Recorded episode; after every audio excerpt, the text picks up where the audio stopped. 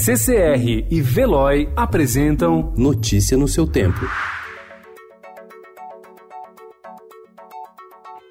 Olá, sejam todos muito bem-vindos. Hoje é quinta-feira, dia 2 de janeiro de 2020. Eu sou o Cado Cortês e esses são os principais destaques do jornal Estado de São Paulo.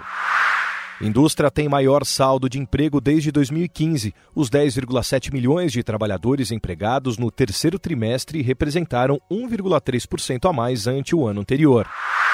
Em entrevista ao Estadão, o ex-presidente Michel Temer disse que o governo Jair Bolsonaro vai indo bem, porque dá sequência ao que ele fez na economia. O MDBista afirma ser contrário a algumas bandeiras de seu sucessor, como excludente de licitude.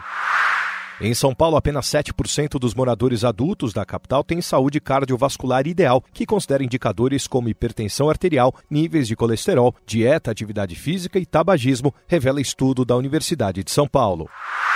O líder da Coreia do Norte, Kim Jong-un, disse ontem que planeja retomar seu programa nuclear caso os Estados Unidos mantenham as sanções econômicas contra o país. O Banco Central da China anunciou ontem um corte na quantidade de dinheiro que todos os bancos devem reter como reservas, liberando o equivalente a 114,91 bilhões de dólares em fundos para dar suporte à economia. Palco da abertura da Olimpíada em julho, o Estádio Olímpico de Tóquio, com capacidade para 68 mil pessoas, recebeu ontem a decisão da Copa do Imperador em evento teste. Além do futebol, o estádio receberá o atletismo. Sem Flamengo, Copa São Paulo de Futebol Júnior começa hoje.